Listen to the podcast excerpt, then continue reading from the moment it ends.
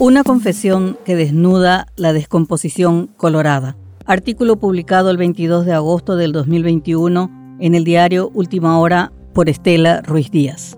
Las campañas electorales están llenas de promesas exageradas a cambio de los preciados votos. Generalmente las lleva el viento, pero sirve para medir cuando el candidato que gana la elección no cumple su palabra. Pero también valen especialmente para revelar las posiciones políticas de los dirigentes, su visión de país, la economía, los desafíos sociales, la democracia o qué rol debe cumplir el Estado. El pasado jueves, la alta dirigencia colorada se reunió en la seccional colorada de San Juan Bautista como parte de la gira nacional para apoyar a los candidatos a intendentes de cara a las municipales del 10 de octubre. Allí estaban en forzada concordia Horacio Cartes y su delfín Santiago Peña, el vicepresidente Hugo Velázquez, el ministro de Desarrollo Social Mario Varela, Pedro Liana, José Alberto Alderete y los anfitriones misioneros.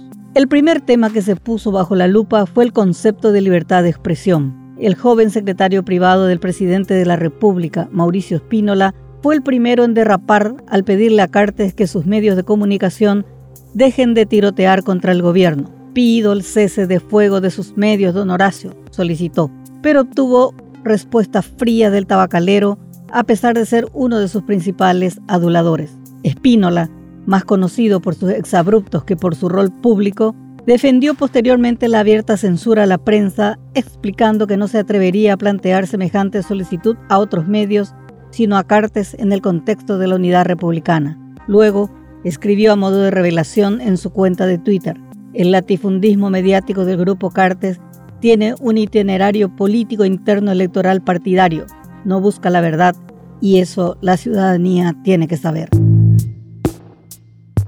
Esencia colorada. Cartes era el plato fuerte del acto partidario que no desaprovechó para bajar su línea política. El dirigente que no hace tráfico de influencias no es un dirigente político. Si es por hacer el bien, sigan haciendo tráfico de influencias, cuando sea para servir a colorados y a no colorados, dijo definiendo orgulloso sin maquillaje ni versos edulcorados, la esencia del Estado colorado. No contento con incitar al delito en medio de furiosos aplausos, explicó que las nuevas 225.000 afiliaciones a la ANR son la esperanza para poder estudiar, acceder a un trabajo. El líder de Honor Colorado resumió en pocas palabras la razón de todos los males del país y la traba principal de su desarrollo institucional, tráfico de influencias, estado patrimonial, corrupto, prebendario, clientelar.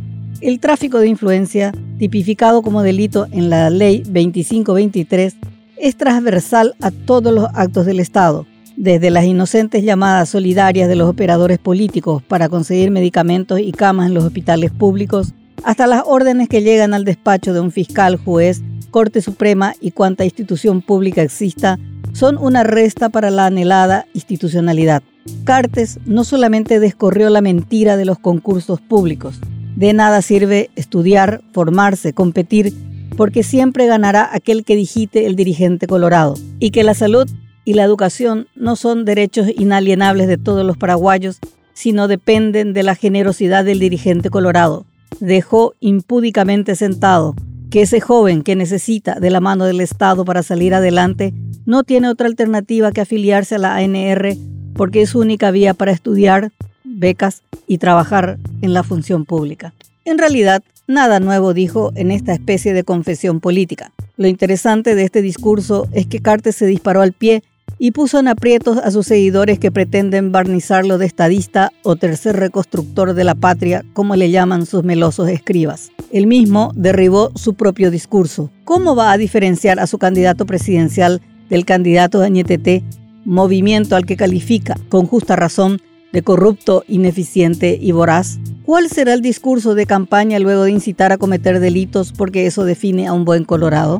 Con esta prédica, Peña debe tragar un nuevo sapo mientras sigue atrapado por su elogio al condenado Oscar González Daer, el árbol que da frutos al que los colorados mantienen en la galería de ilustres presidentes de la Cámara de Diputados. En medio del discurso de lo políticamente correcto, ante la presión de una sociedad que va cambiando lentamente y exige un nuevo modelo de país, Se cuelan estos exabruptos que descorren la máscara del pensamiento real de Cartes y de la mayoritaria dirigencia colorada. Son esos poéticos momentos que muestran el rostro verdadero de un decadente pensamiento que ni miles de rentados escribas reales y virtuales puede cambiar. Y que en la ANR no hay dos modelos de gestión, sino simples disputas de sectores para usurpar la riqueza del Estado bajo la dogmática y pragmática doctrina de los eternos traficantes de influencias. Tan iguales son que asumen públicamente que para mantenerse en el poder hay que cometer delitos. Por ello, ningún dirigente, ni siquiera el más duro adversario de Cartes, se animó a contrariarlo.